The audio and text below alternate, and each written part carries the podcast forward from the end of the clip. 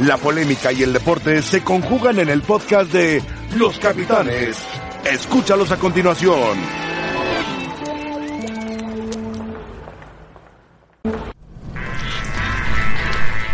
Hola, ¿qué tal? Muy buenas tardes. Estamos en Los Capitanes, hoy 14 de enero. Todo listo para platicar con Rafa Fuente. Rafa, ¿cómo estás? Bienvenido. José Ramón, ¿qué Roberto, tal? Buenas tardes. ¿cómo está Roberto? Bien, José Ramón, buenas Y tardes. Sergio Dick, ¿cómo Hola, estás, Sergio? Bien, un gusto, señores. Igualmente, joven Dip. el joven de la mesa, pues es el niño de la mesa. Correcto. A, los- a sus 18 años parece mayor, ¿verdad? Bueno, Pero lo dejamos que nos tutee. lo, lo dejamos que nos Con tutee. mucho respeto. Con mucho siempre, respeto. Con mucho respeto. No, respetuoso. Dip es respetuoso. Muy trato. Muy Y bueno. es buen chico, muy buen chico. De lo mejorcito que tenemos por acá, de los jóvenes, de los jóvenes. Cro- cronología del, También, ¿eh? En la chamba también. En la chava también. De- cronología del caso Guzmán, ahí lo tienen ustedes. ¿Qué es lo que ha pasado? Porque vamos a hablar un poco de eso. Tatoni va a venir con nosotros para platicarnos también algo. El 10 de agosto se hizo el examen antidopaje, el caso de Guzmán. 9 de diciembre se presenta a exámenes médicos Con las chivas, me Chivas, imagino. 12 de diciembre fue presentado con Chivas, 14 de diciembre al 8 de enero hace pretemporada con el rebaño en Cancún, 9 de enero se le informa a Guzmán que da antidopaje adverso, da un dopaje adverso. Eh, 10 de enero no se concentra por el debut de Chivas, para el debut de Chivas, y el 13 de enero se confirma el dopaje de Guzmán. Ah, increíble.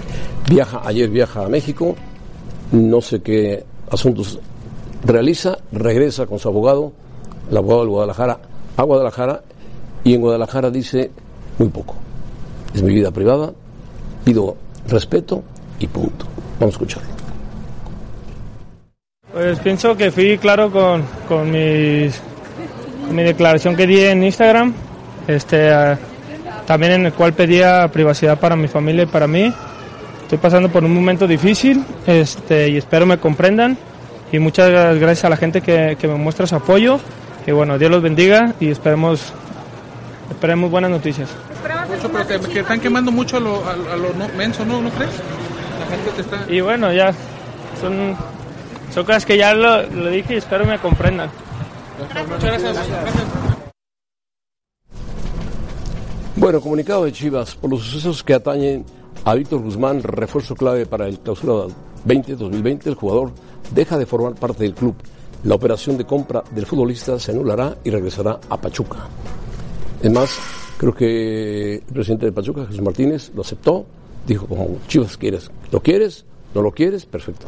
Yo te regreso parte del dinero que habías puesto y él se va a vivir a Tonalá mientras sale el resultado de la muestra B, porque mientras no puede jugar fútbol. Sí, porque de hecho, según el procedimiento, por lo que hemos entendido, todavía no se habla de doping positivo. No, Dicen se dice resultado adverso, resultado adverso. adverso. Sí, o sea, parece que puede haber algo positivo ahí. Ya con la B, si se confirma, entonces sí dicen, diste positivo en doping. O sea, hay una sustancia ahí prohibida que salió, ¿verdad? Ahora que también hay un punto que hay que dejarlo en claro, porque dicen, hay, hay quien, eh, porque ya lo escuché yo, cuestiona la postura de Chivas, es perfectamente entendible. Pero dice, oye, pero si le hicieron unos exámenes, los resultados de los exámenes los puedes tener a las 24 horas. Sí, pero un positivo de dopaje de agosto, el individuo puede estar muy limpio en esta fecha. Claro, sí, sí, claro. sí me explico. Sí, de acuerdo. Si le vuelves a O hacer sea, un no- antidoping hoy. Claro, no Claro. tiene nada que ver el Por eso- resultado de los exámenes que le haya hecho Chivas. En Guadalajara no. Aquí el tema, Desde o sea, Pachuca. el pendiente está en, en la muestra que, que está en custodia. Fecha 4 Que del torneo que abrir. anterior. Y, y lo primero que brinque es eso, que el, el jugaron contra tiempo. Querétaro. De veras se Claro, el cinco tiempo. meses Sí, en no, decir no. se da- si da positivo o no a alguien. No, no, no. Decía José Ramón. Eso sería una investigación para Alfred Hitchcock. No, no, no. Por supuesto. Eh, publicó Víctor Guzmán en su cuenta de Instagram, dice, eh, en todo caso, quiero dejar claro que nunca he tomado ninguna sustancia para mejorar mi rendimiento deportivo y que voy a luchar hasta el final para demostrar mi inocencia y poder seguir haciendo aquello que más me gusta, que es jugar al Correcto, fútbol. estamos de acuerdo con él. Sustancia para mejorar rendimiento Son deportivo. cosas diferentes. Son cosas diferentes. Alguna sustancia de carácter social. Correcto. Mira, hay- hay- Está prohibida también. Hay- Está También, prohibida. y Bueno. también es castigada, penada. Sí, Bueno, hay Sí, un pero esta es su versión, ¿no? Hay un antecedente que, que, digo, recorrió el mundo entero, que fue lo de Maradona. Por supuesto. El problema fue cocaína. Y esa sustancia ni te va a hacer más fuerte, ni te va a hacer mejor jugador. Bueno, va la- a soportar mejor antes de ir con Heraldo, rápidamente las, eh, las sanciones que podría tener este jugador. Suspensión provisional mientras se abre la muestra B, que es lo que le va a pasar ahora. Ya está. Si sale negativa la muestra B, puede regresar a jugar de inmediato en Pachuca. En caso de que sea positiva la muestra B, la sanción en primera instancia podría alcanzar dos años. En caso de tráfico o administración de sustancias prohibidas, podría ir de los cuatro años hasta ser suspendido de por vida. Sí, suspendido de por vida. Bueno, esperemos que esto no le pase a él. Ojalá le vaya bien, se recupere y vuelva a ser el buen futbolista que era con el Pachuca. Ya no será de Chivas. Heraldo Morris, si nos tienes algo, saludo con mucho gusto, un abrazo. Y me imagino que no lo habrás pasado muy bien, ¿no? Por este susto del Guadalajara. Ha ha. Saludos, saludos, José Ramón. Fueron, eh, han sido, continúan siendo días eh, complejos, días de mucho movimiento desde el viernes cuando dábamos a conocer en ESPN, eh, pues eh, todo el equipo, no esa noticia de que Víctor no había eh, formado parte del entrenamiento, que algo raro estaba sucediendo por la explicación que le daban a sus propios futbolistas de un problema personal. Trató la directiva del Guadalajara guardarlo herméticamente. José Ramón, te puedo decir que ni en el interior del equipo sabían a ciencia cierta lo que estaba pasando. Seguramente lo Luis Fernando Tena nada más y su equipo más cercano de trabajo. Y bueno, ya el sábado apareció entrenando por su parte y cómo fue escalando no esta noticia hasta explotar el, día de ayer. Eh, José Ramón, eh, agregar a lo que ya eh, comentan, bueno, la intención de Víctor Guzmán, según lo ha dado a entender en sus redes sociales, es abrir la muestra B de esta prueba que fue tomada el pasado 10 de agosto del año pasado.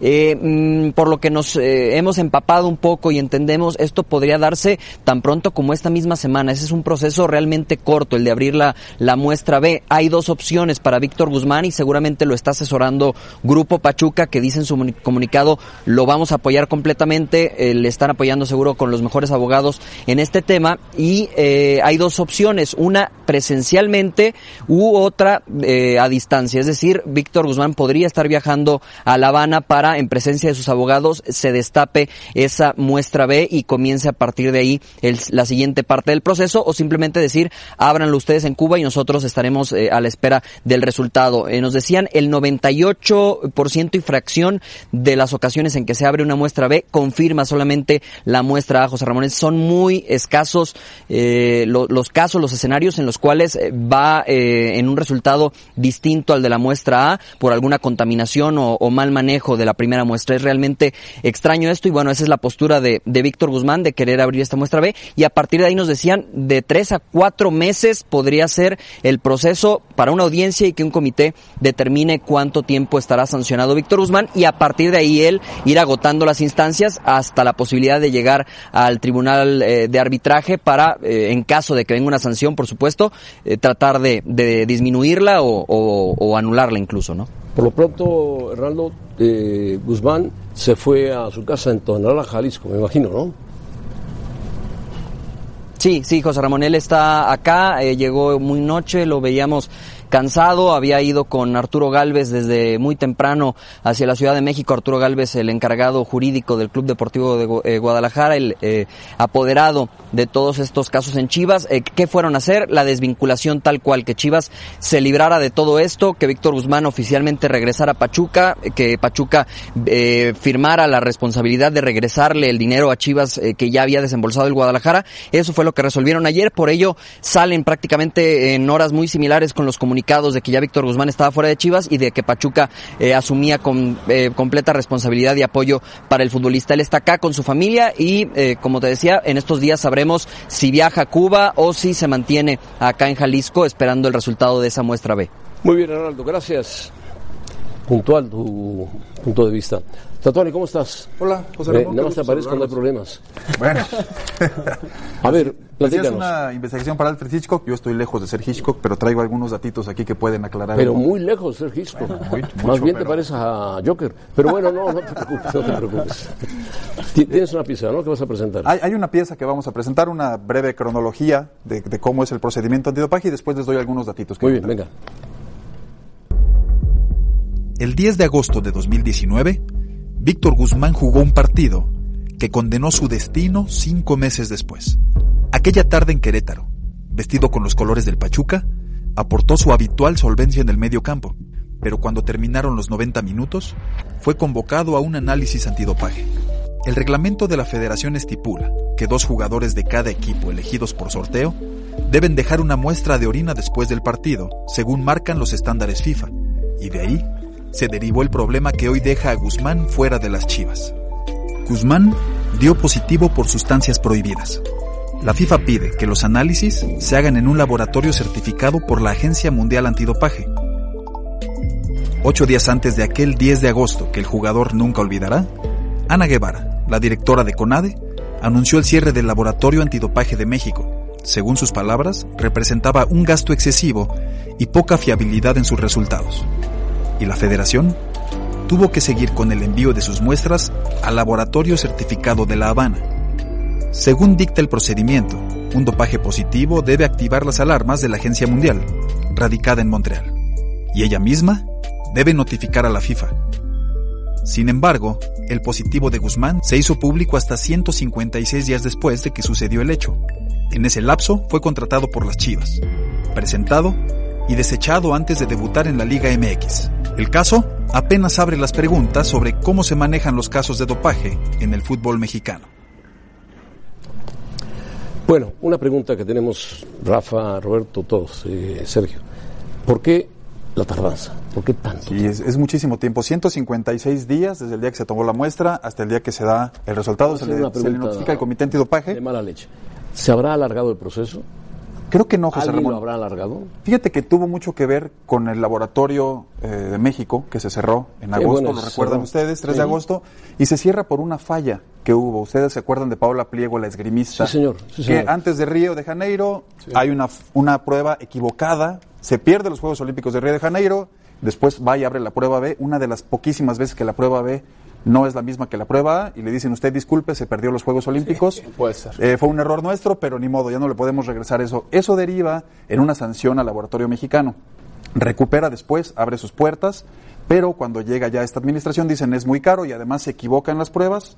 Creo que es un motivo para cerrarlo. Costaba, y lo cierran. Según tenemos entendido, 40 millones de pesos anuales, Anuales. el mantenimiento. Sí, y la- el argumento ¿Tú crees principal que también los fue- clubes de fútbol, que hablábamos ayer en Picante, sobre todo los poderosos, no podían aportar algo, un porcentaje, para mantener un laboratorio homologado por la Guada, por FIFA, por todo el mundo en México, Sí. para transparentar perfectamente la cuestión del dopaje? Claro, aunque a veces intentan tener fondos más neutrales para no comprometerse, ¿no? Para que no haya fondos de la Federación Mexicana, pero Correcto, pero Sí, bueno, pero- de algún lugar tenés que sacarlos. Fíjate que lo que sucede después es que México entre octubre y noviembre manda 1.300 pruebas a Cuba. Y Cuba 1.300 se el de centro los panamericanos, de ¿o qué Latinoamérica. Sí, no, eh, porque manda la Liga Mexicana de Béisbol, Ah. manda la Federación Mexicana de Fútbol, manda lo de muchos atletas. Y nada más en octubre y noviembre hay 1.300 pruebas, que es el dato que tenemos. Con Hay- razón se tardan tanto, 1.300 Exactamente. pruebas. Cuba hizo 5.000 pruebas este año, la mayoría de las cuales se hicieron entre agosto y diciembre, que es cuando cierra el laboratorio mexicano. Eso hace que el proceso se vaya alargando. Esto va en contra de, de toda lógica, porque Sí, lo sí, platicábamos ayer y te escuchaba a ti cuando decías vamos cuatro meses o cinco meses atrás en pruebas antidopaje y eso pudo afectar o afectó un negocio de 12, 13 millones de dólares porque la prueba no estuvo a tiempo.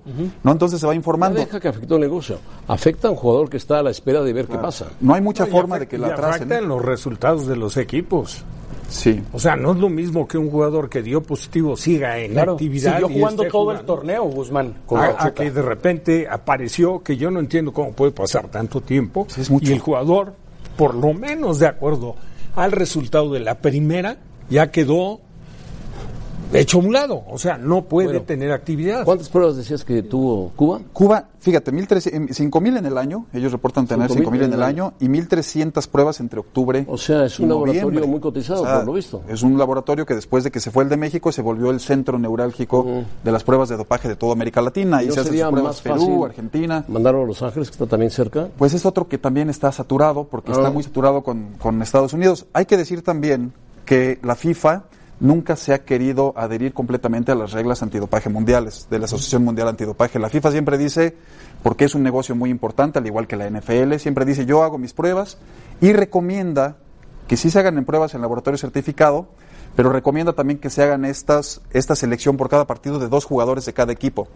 Es decir, solamente por ahí del 7% de los jugadores mexicanos son testados jornada por jornada, porque agarras a cuatro de cada partido y cada nómina es de 23, más o menos es el 8%. Es decir, no es muy amplia la prueba de dopaje en México, ¿no? La cumple la recomendación de la FIFA. Escuchaba a Enrique Bonilla que decía que nadie los obligaba a hacerlo. Sí, la FIFA, la FIFA se los recomienda. Es cierto que no le hacen caso en otras cosas, como la multipropiedad, el pacto de caballeros. En esto sí le hacen caso a la recomendación de la FIFA. Sin embargo, sigue siendo muy poco. Es que riesgoso si no Y la FIFA no se ha querido meter con la guada, porque dice, si me meto ahí, entonces me van a agarrar con todos los jugadores y va a haber pruebas fuera de competencia y fuera de partido, y ahí saldría la verdadera muestra de lo que sucede en el fútbol.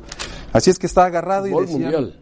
Fútbol mundial. Por eso puede haber pruebas, o sea, la Guada puede decir, dieron positivo estos jugadores y a la FIFA ya le compete o es la que decide si los sanciona o no.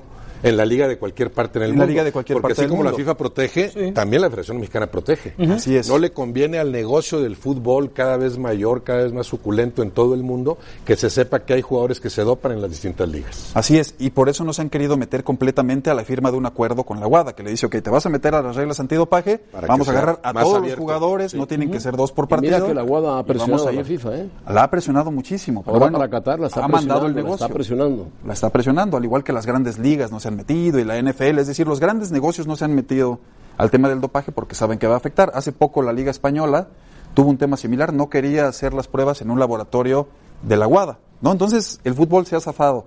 Hoy pues tienen un caso más. Tlatuani, ¿será este el único analítico adverso del fútbol mexicano? Hay muchos en el tema del clenbuterol. Ha habido investigaciones recientes que demuestran que esos ni siquiera se han dado a conocer porque lo toman como un tema de salud pública. ¿no? Se han ocultado casos de clenbuterol. Nosotros hemos publicado algunos aquí en ESPN de positivos o de analíticos adversos que la federación ha preferido no decir y que la WADA le ha dicho, ok, como tienes un problema de salud pública, no lo des a conocer.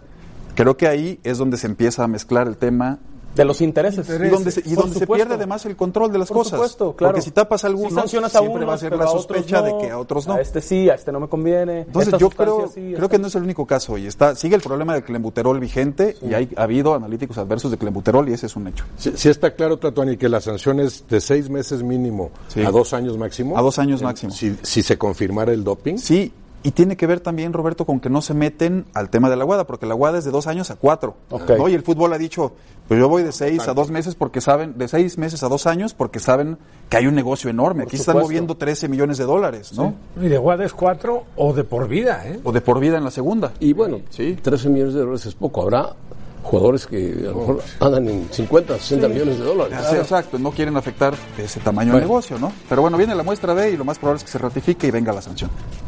Bueno, vamos a esperarla, vamos a esperarla. ¿no? Bueno. Muy bien. Gracias. Nos vale, gracias. Gran Vamos a- trabajo. Vamos a pausa. Gracias. El chicharito. Sergio Vic tiene todo sobre el chicharito. ¿Qué come? ¿Qué hace? ¿Cómo cuida al niño? Todo lo que hace el chicharito. Bueno, otra vez Cruz Azul niegan acercamiento con Escolari. Dice respecto a diversas notas informativas publicadas por algunos medios de comunicación, el club informa que no se ha tenido acercamiento con el señor Luis Felipe Escolari, o sea, ni, ni siquiera representan- representante. Está bien. Eh, Cruz Azul debería de olvidarse lo de Scolari y debería buscar lo que le pidió Siboldi. Un centro delantero, jugadores de ataque, más, más, más talento para que el Cruz Azul sea más competitivo. Eh, Joel Morales, Jarocho, ¿cómo estás? Hola José Ramón, buenas tardes, saludos para todos en la mesa de los capitanes. Nos llovieron las críticas, José Ramón, a Cruz Azul después de lo que sucedió el fin de semana en la cancha de- del Estadio Azteca. Hoy en conferencia de prensa el técnico Charrúa mencionaba que quizás no importa tanto lo que se diga alrededor de, de Cruz Azul. Todos estos son rumores simplemente. El propio entrenador también ha desmentido que quizás la directiva le haya pedido alguna especie de, ultimátum. Es cierto, él sabe que la silla de Cruz Azul está caliente y que la afición es la que está quizás haciendo este movimiento en redes sociales. Si les parece, escuchemos las palabras de- del técnico de la máquina, donde entre otras cosas también menciona el tema de Paul Fernández, José Ramón. Fue decisión del jugador ir a jugar a Boca Juniors. Como un rumor simplemente como un rumor, yo estoy enfocado en lo que tengo que hacer. Entonces, sí, sin duda que, que es molesto, que, que, duele, que hablen mal de uno, que quieran que lo cambien, que, que, nos, que digan que no sirvo, que no estoy preparado. La verdad que esas cosas a mí me vale lo que puedan. Si yo sé lo que soy, sé la, la clase de persona que soy, eh, lamentablemente eh, no tengo doble caras, no, tengo, no soy hipócrita, no soy político. Lo que ves es lo que hay. ¿Que me puedan criticar? Sí, es muy probable que sí, estamos expuestos a eso y no tengo problema. Yo mi trabajo lo hago por la institución, porque aquí me formé como entrenador, amo esta institución, es mi casa y no quiero, si yo soy el problema, yo no tengo problema de dar un paso al costado, pero clarito lo tengo, porque no quiero perjudicar a la institución. Pero si yo puedo aportar y puedo conseguir el logro que tuve en otra institución, lo voy a dar hasta el máximo. Bueno, está enojado Siboldi porque dijo lamentablemente no soy político, no soy hipócrita. Tenía que haber dicho afortunadamente no soy político, no soy hipócrita. Pero bueno, estaba enojado por lo visto, se ve que le molestó la pregunta que le hicieron. Eh, dime algo, Carocho, dime. Eh, Romo y el otro jugador Cepelini están listos para jugar y se habla de algún refuerzo que llegue. Regresó Edgar Méndez, platícanos algo. Sí, José Ramón, esa fue otra de las sorpresas que hubo hoy en la práctica en las instalaciones de la Noria. Ya está al 100% eh, con todos sus compañeros Edgar Méndez. Le cuestionamos también a Ciboldi por el caso del español. Él ha mencionado que si en estos días no encuentra acomodo en otro equipo, lo va a tener que utilizar. Le va a tratar de dar minutos, sobre todo por las problemáticas que tiene este equipo de lesiones, de expulsiones y porque también han salido jugadores de último momento. En el caso de Pablo Cepelini y de Luis Romo, ya cumplieron su partido de suspensión. También afirmó que como mínimo José Ramón van a ir a la banca el próximo viernes en la cancha del Alfonso Lastras cuando estén recibiendo, cuando estén visitando a San Luis. Bueno, perfecto. ¿Algo más? Que están en busca de los refuerzos, José Ramón. No quiso eh, dar algún detalle. Lo único que nos mencionó es que están tratando de buscar jugadores que se puedan acoplar rápido al fútbol mexicano, pero sobre todo a la idea de juego que pretende no solamente Siboldi, sino toda la directiva del equipo cementero. Jugadores que se acoplen rápido al sistema del fútbol mexicano, pues el Pato Hernández podría llevarlo. Es, es, complicado en estos momentos por, por todo lo que implica. El lo sistema que de Cruz implica. Azul. Bueno, eso implica dificultades, adaptarse rápido. El Paul Fernández fue uno de sus casos, ¿no? Bueno, gracias, Crocho, cuídate. Saludos, José Ramón. Sí, Pero- es jugadores que, se adapten rápidamente al fútbol mexicano no es fácil. Y, y se van acumulando en Cruz Azul las malas decisiones y los pésimos Manejos. manejos. ¿Qué época aquella del Cruz Azul en, las- en la que los jugadores, además de gran nivel, se instalaban y hacían carrera en el equipo? Y duraba mucho tiempo. Podríamos comparar esto con Miguel Marín, Quintano, eh, Alberto Gómez. Gómez, Eladio Vera, Eladio Vera, y compañía, Gómez, por hablar de los que venían de fuera. ¿no? con la base de mexicanos, y Jaras ayer, jugadores que venían de afuera y que para los que era un orgullo jugar en Cruz Azul. Ahora Marcone y este Paul Fernández vienen y al año dicen, me quiero regresar a Argentina, ni siquiera de aquí me voy a, Europa. me regreso a Argentina. Cuando, cuando salen de Argentina, porque México lo buscan como un paso hacia Europa, Y ambos no pueden llegar regresan al. Boca Juniors. Los Claro, dos regresaron sí. a Boca Juniors. Entonces, no permanecen ya los futbolistas en Cruz Azul, llegan y se van incluso algunos que, que- que no juegan un partido completo, ¿no? Así es, así es. Qué difícil para Siboldi. Todos sabemos que Cruz Azul perdió contra Atlas el fin de semana. La banca que tenía Siboldi a su disposición, para que se den una idea, el número 96, Sergio González, el número 200, Jorge García, el número 193, Diego Barraza, el número 3, Jaiber Jiménez. Esos eran los futbolistas que tenía a su disposición Siboldi para echar mano, para un recambio. Eh, él es el menos responsable de este momento Sí, de no, Cruz Azul. ahora, Qué difícil eh, para él. En, en lo que se refiere al espacio de jugadores anteriores, yo sí le doy responsabilidad a los técnicos. Por O supuesto. sea, eh, eh, el proceso de adaptación, lo sabes perfecto, Roberto, el jugador que tiene calidad, a lo mejor la adaptación está un poco en la altura en la Ciudad de México, en identificarte con los compañeros, pero el que sabe, sabe. Y digo, no puede ser que en Cruz Azul, como bien comentaba Roberto, han llegado cantidad de jugadores que a lo mejor no han, ni siquiera han jugado tres partidos. Sí. Y, que vienen con etiqueta de buenos jugadores. de buenos jugadores y mientras no se lesionen, porque de repente me duele aquí y ya se fastidió el Ah, asunto. bueno. Me duele aquí, ya se fastidió el asunto. Bueno, el asunto de Carlos Vela, vamos a escuchar a Carlos Vela, que no es amigo de Sergio Dip, pero sí Chicharito, que es amigo de Sergio Dip. todos ganarían. Yo creo que es un jugador y un personaje que, que los mexicanos nos gusta mucho, que pues, ha hecho grandes cosas en la selección, en Europa, en México. Y si llega a venir, pues sería un gran fichaje para todos. Obviamente es una persona con la que me tocó jugar en Chivas, me tocó jugar en la selección y pues que tengo especial cariño y obviamente me gustaría que, que él consiga lo mejor para él y si lo mejor es aquí, pues bienvenido va a ser. Bueno, al final ya lo cortaron, pero dice, hemos estado en Twitter, en comunicaciones, no se lo puede decir lo que me ha dicho. Correcto. ¿Tú sabes algo? Lo que sé, José Ramón, es que eh, directivos del Galaxy están ya en España, en Sevilla. ¿Ya están en Sevilla? Ya están ahí. Eh, van en serio por el Chicharito. Eh, la, la oferta es real. Y ahora los clubes se ¿De tienen, cuánto es la oferta, más se tienen que poner de acuerdo. Parece que 10 millones de dólares. 10 millones de dólares. Sí, el Sevilla le habría pagado 9 millones de dólares al West Ham Sí. por Chicharito hace seis Entonces, meses. No, no tres, como se mencionaba. No, no, no. Porque pensando en tres, dices, se lo manda con moño. Claro, no, no, no, Sí, nueve. Imagínate tres. Hace dos meses, si lo vencen No. diez. Nueve pagaron y ahora recibirían 10. Eh, Lo único que varió es que Chicharito se bajó el sueldo para ir a Sevilla. para ir a Sevilla. Pero no creo que se lo vaya a bajar para ir al Galaxy. No, al revés. Al contrario, ¿no? Porque ya estaría sacrificando en lo futbolístico, es la verdad. La MLS es una liga de menor nivel que la liga española, entonces no me lo imagino sacrificando otra vez en lo económico. Lo que pasa, José Ramón, es que el Sevilla no va a soltar a Chicharito si no contratan a otro centro delantero.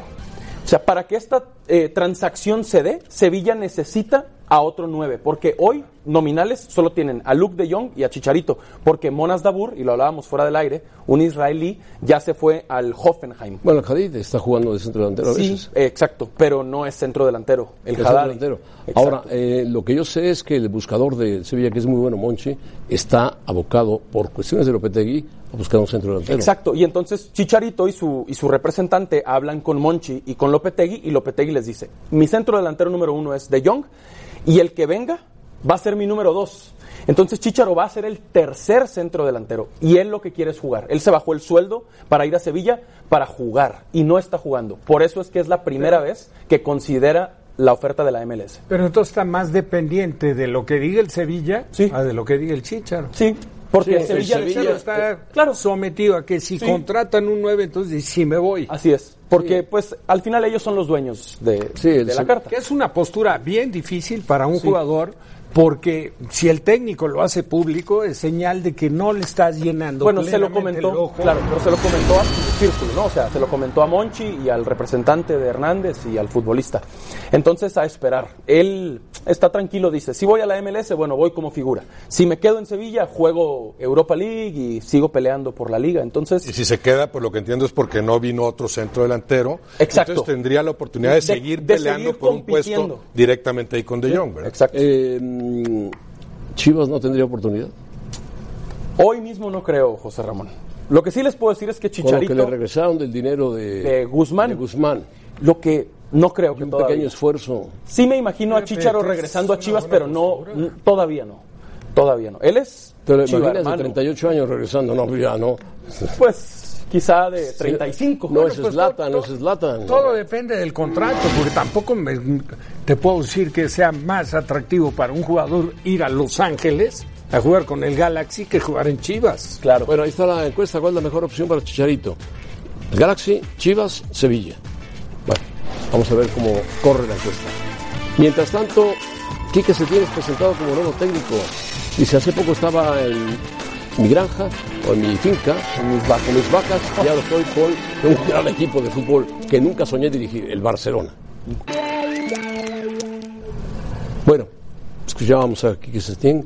Carta de Valverde, Ernesto Valverde, que fue despedido, dice, mi etapa como director técnico del Barcelona llegó a su fin. Fueron dos temporadas y media muy intensas. Viví muchas alegrías celebrando los títulos, pero también momentos duros y difíciles. Agradezco a la directiva por darme la oportunidad, además de toda la gente que trabaja en el club, a los jugadores por el esfuerzo que nos ha permitido celebrar cuatro títulos. Les deseo toda la suerte del mundo, así como al nuevo técnico Quique Setién. Muy decente, es muy sencillo Valverde, tipo humilde, que venía del Atlético de Bilbao, hizo su mejor esfuerzo, ganó dos ligas, ganó una Supercopa y ganó La Copa una de España. la Copa de España. Después ya eh, esta temporada tuvo dos, dos graves, Los tres, dos tres. en Champions. Roma, Liverpool y la derrota frente al Atlético de Madrid recientemente en la Supercopa. que España. no merecía perder, ¿no? Que no merecía mejor, perder. Mucho mejor. Jugó Pero- mucho mejor que el Atlético de Madrid y los dejó líderes de la liga y en octavos de final de la Champions van contra el Napoli. A todas luces, injusto. Estoy de en acuerdo. el momento que se da, injusto. Si tú esta decisión la tomas al término de una campaña, de la campaña anterior, por los tropiezos que había tenido en Champions, es entendible. Ahora, no, no entiendo cómo puede haber quien diga que fue un fracaso el espacio de Valverde en Barcelona. Te entiendo. No, y además No, digo, su comportamiento, más, sí, su, su compor- su comportamiento impecable, pero yo sí creo que el equipo le quedó grande en Ah, general. sí, bueno, no jugó O sea, como de los jugaba últimos antes. 12 años, el menos convincente de, de los Barzas Cierto. es el de Valverde. Creo que incluso el de Martino era mejor. ya no hablemos de Guardiola, Villanova, Sí, Luis, Roberto. Luis Luis Enrique. Pero, pero sí, yo creo que al día siguiente de Liverpool debió salir Valverde. Claro. Quizá no Ahora. O al, Al final día de la siguiente. temporada ahora, pasada. Pero también Bueno, que era- exacto, que ese que ya era el acabara final. la liga, tal. Bueno, era el Pero, final, estaban a punto de ganar la liga ya, exacto. sí. En- entiendo lo que dice y con lo comparto, pero con menos plantel, ¿eh? O sea, el hecho de tener tú en tu plantel nada más dos jugadores, a Xavi, a Iniesta, tres, y a Claro, Puyol, claro, sí, sí, ya sí. cambia ¿Cómo el tema. suplirlo? Sí, sí, sí. Claro. Y Neymar en su momento Claro. también, que aportó mucho. Sí, bueno, Martino no ganó nada, este ganó por lo menos dos ligas, la Supercopa de España. En fin, vamos a hacer enlace con Moisés Llorens, que es eh, un hombre que conoce profundamente al Barcelona, y nos va a platicar sobre la llegada de eh, Quique Setién, la salida de Valverde, cómo lo toma la afición culé, la afición catalana, cómo lo toma la afición, los seguidores acérrimos del Barcelona, cómo lo toma la propia, no los directivos, sino los jugadores, el grueso fuerte del núcleo del vestidor. Adelante, Moisés, saludos, un abrazo. Saludos capitanes, saludos eh, José Ramón desde Barcelona, donde aún estamos acabando de encajar eh, bueno to- todo todo este maremoto que se ha de- que- que- que- con el que nos despertamos el pasado fin de semana después de la eliminación del Barça de la Supercopa de España cuando José María Bartomeu y la, la, la gente de peso de la, de la Junta Directiva aseguraba y reaseguraba que Ernesto Valverde iba a seguir en, eh, co- como entrenador del Barça, eh, se filtró el viaje de Erika Vidal, secretario técnico, y de Óscar Grau, el director general del club, a Qatar, tratando de ver a Xavi, tratando de convencer a Xavi para que viniese, Xavi Hernández, para que viniese a- desde Qatar, des- dejase el banquillo del Al-Sad y viniese a Barcelona a eh, dirigir al primer equipo. Hubo una reunión el jueves después del partido en, en Arabia Saudí, en la cual Josep María Bartomeu, Erika Vidal y un grupo de jugadores eh, decidieron que lo mejor era eh, un cambio de técnico, que con Ernesto Valverde estaba muy bien, que con Ernesto, eh, con Ernesto Valverde se habían conseguido cosas importantes, pero que necesitaba agitarse el vestuario, necesitaba agitarse el equipo, y de ahí que eh, llegase el cambio con Quique Setién. La afición lo ha tomado bien, están ilusionadas la, hinchada del Barça, puesto que si alguna cosa tiene en común todos los equipos a los cuales ha dirigido eh, Quique Setién, es que todos juegan muy bien a la pelota. Sí, de- lo recordamos en el Betis aquí que se tiene. Ahora, ¿tendrá él la personalidad para el vestuario del Barcelona? Bueno, él es un tipo. eh, eh, él fue un centrocampista eh, de mucha clase internacional con España.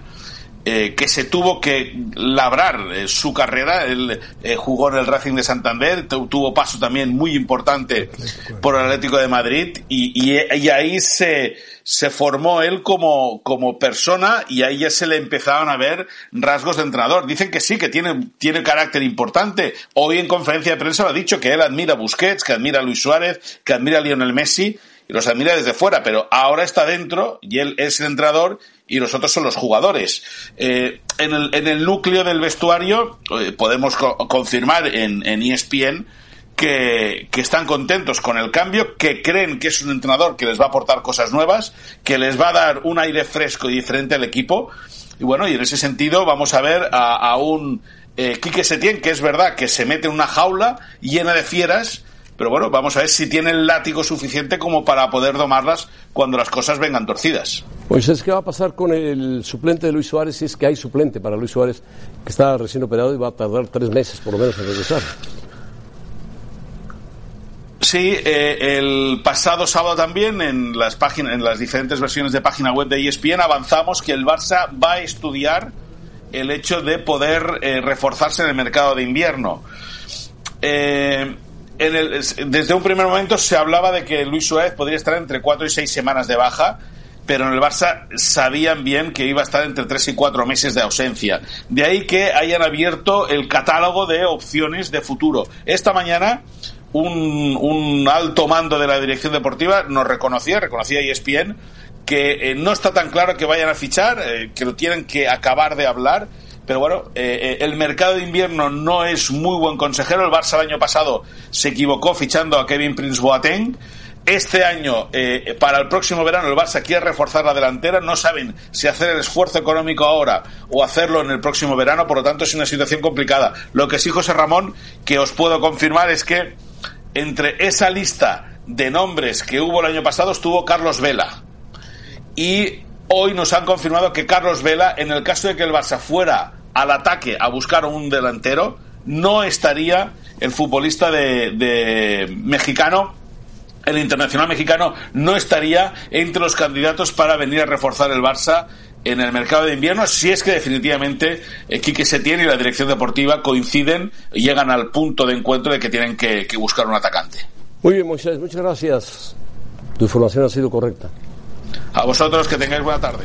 Buena tarde. Bueno, es lo que pasa en el Barça. Además de la salida de Valverde, la lesión de Luis Suárez. Bueno, vamos a pausa, volvemos. Tenemos más todavía.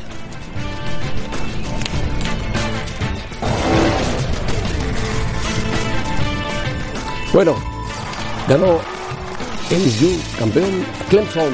Correcto. Clemson. ¿Viste el juego, José Ramón? Un pedazo. Un rato. Es totalmente diferente el juego americano profesional, ¿eh? Sí. Seguramente va a ser un partidazo. Campeón defensor, invicto frente al retador, invicto. Quarterbacks que van a ser en sus respectivos años primera selección total del draft. Lawrence, la tiene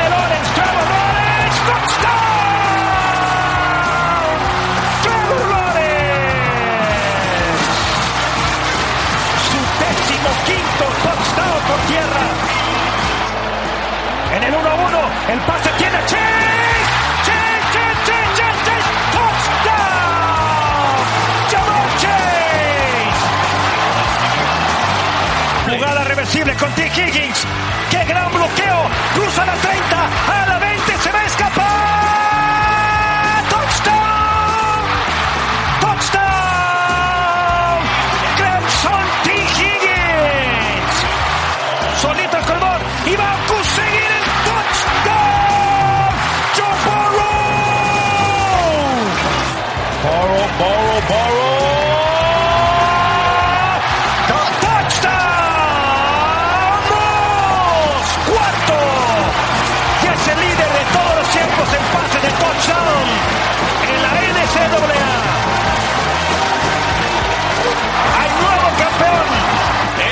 convierte en el primer equipo sembrado número uno en este nuevo formato Otro del- sí, del de- playoff. del playoff en ser campeón. Ramiro, ¿cómo estás? Bastante bien, José Ra. Muy bien. Contento, hay fútbol. El 1 y el 3, colegial se enfrentaron. Así es, en un- contra Clemson. Así es, un juego bastante aguerrido en el primer cuarto donde las defensivas se impusieron. Sobre Clemson todo la de Clemson ganando. era la que estaba dominando. Joe Burrow no se desesperó, no le estaban saliendo las cosas en el primer cuarto, pero en el segundo cuarto empezaron a carburar. Yo creo que esa ha sido la mística de Louisiana State durante toda la temporada. Rompieron una racha de ocho años que Alabama tenía sobre ellos, que no le podían ganar, fueron y lo hicieron de visita. Un equipo que se enfrentó a los, eh, en los últimos tres juegos, contando este, a los primeros tres rankeados eh, de, de- de lo que era la NCAA, ganando los juegos contundentemente. Y creo que entre el segundo y tercer cuarto, ahí fue donde establecieron el dominio y lograron la victoria sin ningún Oye, problema. Qué diferente es el fútbol colegial al fútbol profesional. Sí, la verdad sí. Es rápido, sacan rápido, mueven rápido. No, y es mucho más apasionado porque al final de cuentas estás jugando por una universidad a la que estudias, cómo representas tú a toda una comunidad, familias eh, egresados de las mismas universidades son los que llenan el estadio. Lo que estábamos viendo ayer en el estadio de Nueva Orleans era completamente familiar, un ambiente impresionante donde el boleto más barato era casi de 800 dólares, donde el boleto más caro estaba arriba de 4 mil dólares y estaba lleno, estaba reventado el estadio. Sí, el americano colegial o el fútbol americano colegial es totalmente diferente. Sí, son muy apasionados eh, con su Pero en la cancha, en la Y claro, son, es muy ágil, es muy dinámico. Es muy ágil, Son muy más dinámico. jóvenes, juegan más rápido, a veces sin reunión, y eso hace que una jugada tras otra, tras otra, Sí, tras sí, otra. sí, sí, sí. Eh, la buena noticia para este joven A veces se equivocan terriblemente. también, Sí, y también. el manejo de las emociones, no son más jóvenes, también es más difícil. Eh, Joe Burrow, el eh, quarterback de Louisiana State, José Ramón, eh, una marca histórica, 60 pases de touchdown en el año. 60 pasos. Nadie nunca había logrado esa cifra, 60. Esa es una muy buena noticia para él, campeón nacional. La mala es que iría al peor equipo de la NFL, que fue Cincinnati, que es el que lleva a mano. Pero lo ¿no? puede, Cincinnati lo puede cambiar por tres o cuatro de repente, ¿no? Ah, por supuesto. Sí, Cabe, sí, ha, sí. ha pasado casos donde lo han hecho el mismo Eli Manning cuando estaba, había sido escogido por los. Chargers. En ese momento fue cambiado a Nueva York y bueno, una serie de cosas porque desde un principio él dijo que yo no quiero estar ahí, yo no quiero estar ahí. Pero bueno, son casos contaditos. ¿Trofeo los que se- Heisman para quién? Él, él fue el mismo lo que ganó. lo ganó, él lo ganó Sí, y de hecho había tiempo en los últimos seis años que el ranqueado número uno no lograba quedar campeón y también fue otra de las rachas o récords que se pudieron romper el Y día se acabó la historia de Alabama. Alabama, bueno, este, esta temporada fue complicada para ellos. Tuvieron una lesión de Tua, eh, su coreback titular, este, tuvo un problema en la cadera donde se le dislocó el fémur de ella. Y del lugar número 2, 3 que estaban rankeados al principio de la temporada cayeron hasta el lugar número 14. Pero creo que con Nick Saban tienen la oportunidad de regresar. Es mucho trabajo. Sí, era el gran equipo de colegial, Alabama. Exacto, Alabama. Exactamente. La marea roja. Exactamente. Exactamente. Qué bueno que te gusta, José Ramón. Muchísimas Es bonito, el fútbol Sí es. colegial es bonito. Y sabes Te gusta más que la NFL, Ramón, ¿no? Ahí sí se Bueno. trabaja adecuadamente el famoso draft.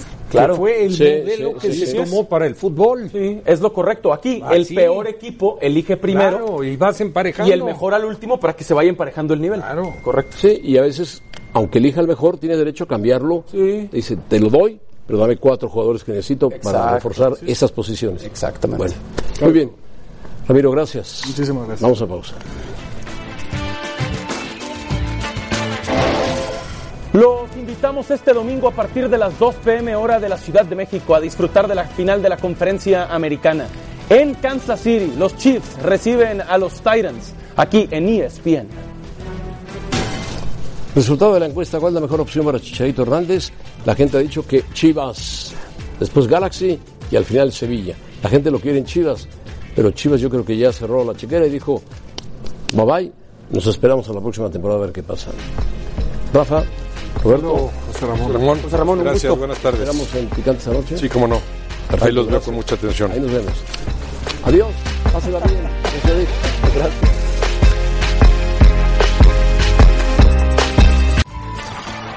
Gracias por escucharnos. Para más podcasts, busca ESPN Deportes en iTunes y TuneIn.